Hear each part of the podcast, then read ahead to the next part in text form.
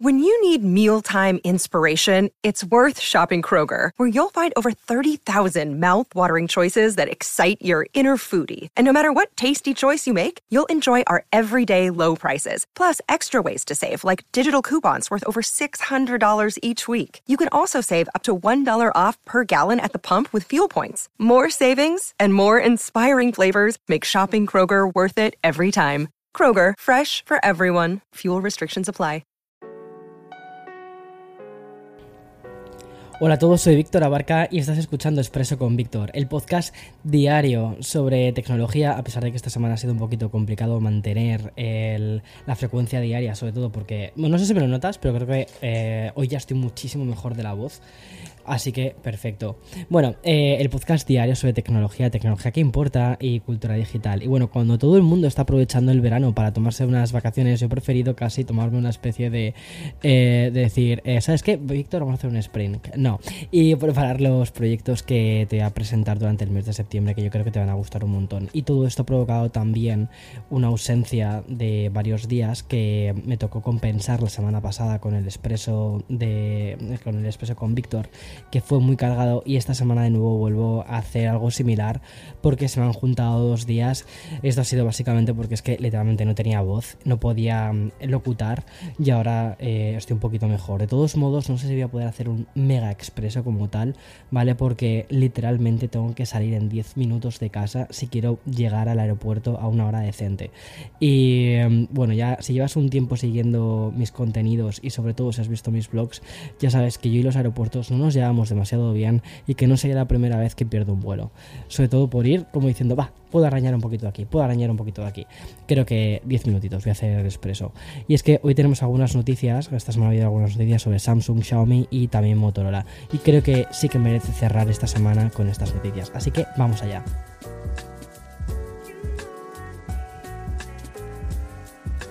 Bueno, casi sin introducción, casi sin nada, vamos al lío. Porque este viernes de agosto puede ser el mejor día para volver a conectar con esa serie que dejaste a medias. La típica que tiene varias temporadas, episodios infinitos y que llega un día que empiezas a equilibrar su consumo porque ya no te engancha, no, ya no te engancha tanto. Pero igualmente quieres acabarla algún día. Bueno, pues exactamente esto es un poco lo que está pasando con Elon Musk y Twitter, que es el culebrón del 2022 y que tiene sus vaivenes, sus giros de guion y también sus episodios aburridos y créeme que todos los días podría incluir en Expreso algo relacionado con esto, pero no todos los días es tan interesante. Sin embargo, creo que sí que es importante que te cuente el último movimiento de Elon, y es que tras realizar ya una venta de sus acciones de Tesla en el pasado mes de abril, el multimillonario ha vendido otro paquete de acciones hasta alcanzar la suma de 6.900 millones de dólares, aunque la noticia la conocimos porque ese tipo de acciones se registran en documentos regularizados que se publican en una cosa que se llama el SEC.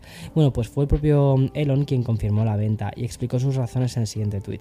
Dijo, en el caso, con suerte improbable, de que Twitter obligue o me obligue a cerrar este acuerdo, algunos socios de capital y algunos socios de capital no lleguen, es importante evitar una venta de emergencia de las acciones de Tesla.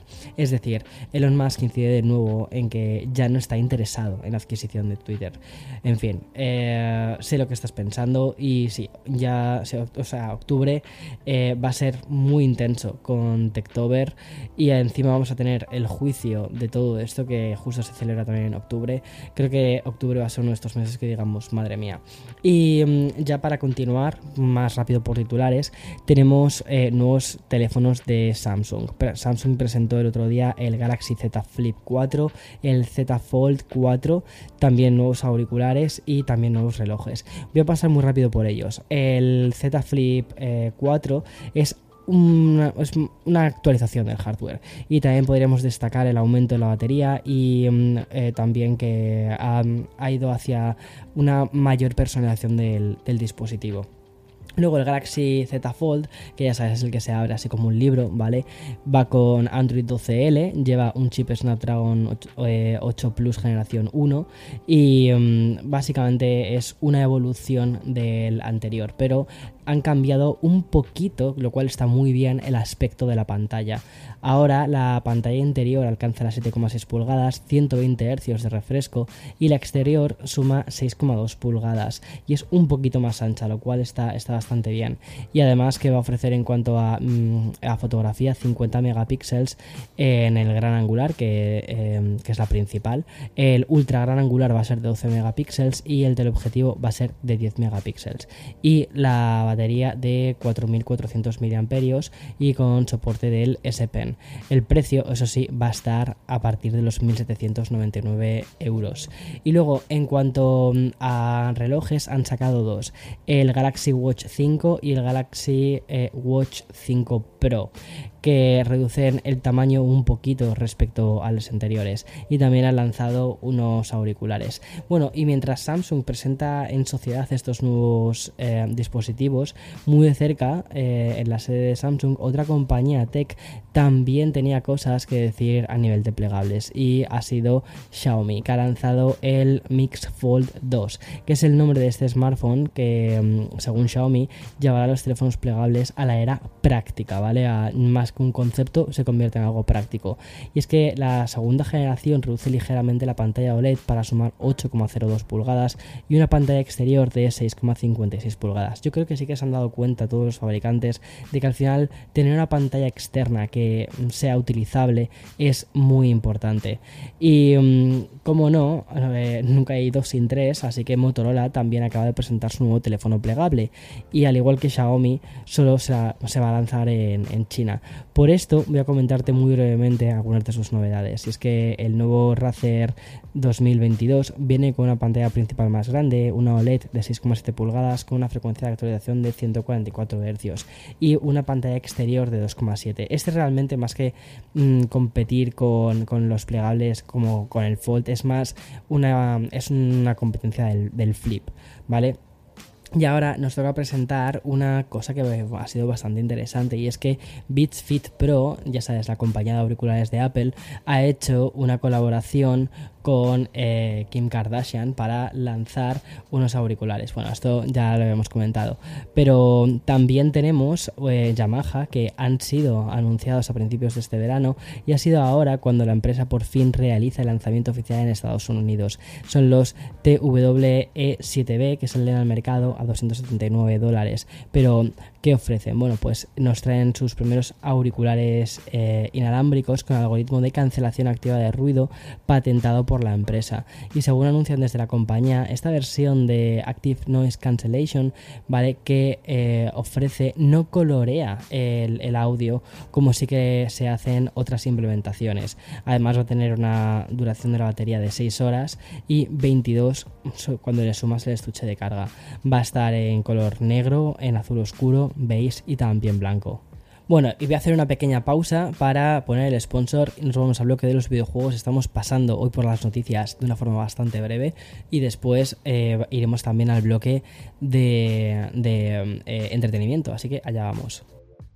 Another day is here and you're ready for it. What to wear? Check. Breakfast, lunch and dinner? Check. Planning for what's next and how to save for it? That's where Bank of America can help. For your financial to-dos, Bank of America has experts ready to help get you closer to your goals.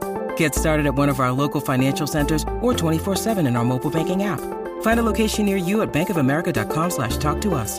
What would you like the power to do? Mobile banking requires downloading the app and is only available for select devices. Message and data rates may apply. Bank of America and a member FDIC.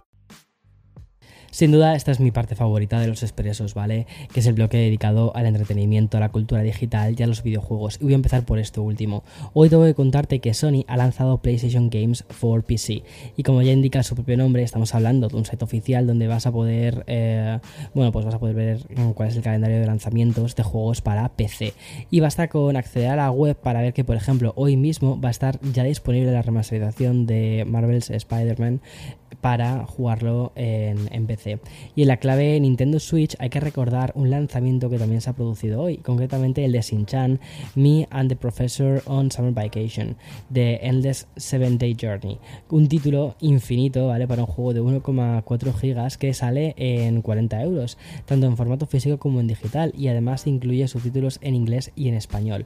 Y otra saga mítica que ha puesto fecha de lanzamiento es la de Kirby, porque tras el hit que supuso Kirby la Tierra Olvidada, ya vamos a poder decir que las nuevas aventuras van a llegar el próximo 17 de agosto bajo el título de Kirby's Dream Buffet. El nuevo juego va a salir por 14,99 euros. Y hablando ya de sagas míticas, ¿vale? Pues Epic Games confirmó ayer jueves que los personajes de Dragon Ball aparecerán en Fortnite y lo harán a partir del 16 de agosto. Y aunque no hay nombres confirmados, obviamente todos esperamos que salgan quién, pues Goku y Vegeta. Y esta semana también se ha hablado mucho de las intenciones de Microsoft respecto a convertir Call of Duty en una saga exclusiva para Xbox, porque tras adquirir Activision Blizzard, los rumores no han cesado, pero la propia compañía además ha querido salir al paso para asegurar que no tienen intención de realizar este movimiento. Y según han explicado, no les saldría ni siquiera rentable hacer algo así. Y por último, y ya para cerrar el bloque dedicado a los videojuegos, quiero hacerme eco de un informe realizado por Streamlabs y Stream Hatchet, que recoge la cantidad de horas transmitidas, vistas de Twitch, YouTube Gaming y también de Facebook Gaming. Y el informe es bastante claro y anuncia un cambio de paradigma porque entre abril y junio los streamers de las tres plataformas anteriores citadas sumaron 273 millones de horas en directo. Si lo comparamos con el mismo trimestre del 2021, eso es un 19,4% menos. Eh, y respecto al anterior trimestre es un 12% menos, es decir, está cayendo el streaming de videojuegos, curiosamente. También hay que decir que estamos en verano, ¿vale? Y respecto al número de espectadores, pues sumaron 7.360 millones de horas viendo directos en algunas de estas tres plataformas. Y los datos de este trimestre contrastan bastante y suponen una caída del 18,1% respecto al 2021. Y por cierto, las tres plataformas, Facebook Gaming es, eh, esa ha sido la que peor ha salido. Y es que la cantidad de horas vistas se redujo en un 51% en tan solo un año. Y creo que aquí hay un tema que podemos leer de muchísimas maneras. Y también es una realidad positiva y es que la pandemia nos ha dejado por fin salir a la calle tras varios años, dos años en concreto, y entonces la gente pues prefiere en lugar de interactuar a través de Twitch y todas estas plataformas, pues prefieren hacerlo eh, en la vida real. Y es que según la encuesta, el 95% de los adolescentes estadounidenses sigue usando YouTube, curiosamente, fijando en un 19% los que utilizan la plataforma de, manera casi constante. Y por su parte, TikTok se, sitúa, ¿vale? Como la segunda plataforma más popular con el 67%. Fíjate que yo pensaba que iba a ser ya TikTok, pero no, eh, está siendo, sigue siendo YouTube lo cual, pues oye, me alegro porque al final mi core está ahí en YouTube. Y mm, también eh, se habla de Facebook, porque dice que el 32% de los adolescentes informan haber usado alguna vez Facebook que estos son, atención, 39 puntos menos que entre 2014 y 2015, cuando el 71% dijo que alguna vez habían utilizado la plataforma. Bueno, y ya pasamos al bloque del streaming, pero primero hablar de uno de los temas del verano, por no decir casi del año, y es que las streaming wars han pasado ya al siguiente nivel, de una forma muchísimo más convulsa, una era que parece que no está mostrando ninguna mm, renovación ni definición. Y tras todo lo ocurrido en los últimos días con Warner, eh, Discovery y también HBO Max, vamos a centrarnos en el anuncio realizado por Disney. Y es una especie de tormenta perfecta, y es que la compañía ha tenido tiempo para hacer por fin oficial su suscripción con publicidad y anunciar una subida importante de los precios y celebrar que entre todos los servicios ya supera a Netflix. Ojo, hablo de la suma de Disney Plus, Hulu y em, SPN Plus, ¿vale? Pero vamos a ir por partes. Es que lo importante de este comunicado Disney es que a partir del 8 de diciembre en Estados Unidos la suscripción sin publicidad va a pasar a costar de 7,99 que es lo que cuesta actualmente a 10,99 este incremento que es bastante grande vale porque pasa del 7,99 va a pasar a ser el precio que costará la suscripción con publicidad que mm, aún está por lanzarse. 7,99 con publi y si quieres quitar la publi 10,99 es muy fuerte eso. Y mm, de hecho una cosa muy curiosa es que por ejemplo Keeping Up with the Kardashians o todas estas series vale no están en Disney en Estados Unidos. Ahí tienes que suscribirte a Hulu. Y Hulu son 12 12,99. Es decir, al final el paquete completo sin publicidad de todo el contenido Disney en Estados Unidos te sale como por 25 pavos, que es mucho dinero. Y como te decía, el anuncio de Disney llega justo cuando ha comenzado a celebrar que sus servicios ya son los que más suscriptores cuentan en todo el, en todo el mundo, con 221 millones por los 220 de Netflix.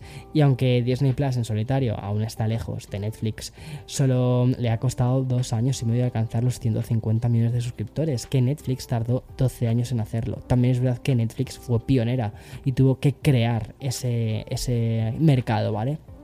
Y una vez analizado el panorama actual, vamos a repasar los principales estrenos de esta semana. Y es que en Netflix tenemos un nuevo True Crime en forma de miniserie documental y el título es Acabo de matar a mi padre. Madre mía, vaya título. Además, hoy mismo ha llegado la comedia de vampiros de turno de día. Como ves, una semana muy floja en Netflix. En Apple TV han apostado por Después del huracán, que es una miniserie basada en todo lo ocurrido en Nueva Orleans durante el huracán Katrina. Y por su parte, y ya terminamos, Amazon Prime nos trae la serie de Ellas dan el golpe, que está basada en la peli de los años 80. Y ya terminamos el episodio de hoy viernes. Te dejo, voy a ir a, por a, pillar el, avión y nada, de la semana que viene estaré en España pero voy a continuar con, con Expreso, ¿vale? O sea que tú no te preocupes por esto, que sí que va a haber Expreso, eh, con X, no, Expreso. Chao, chao, chao. Disfruta del fin de semana. Chao, descansa.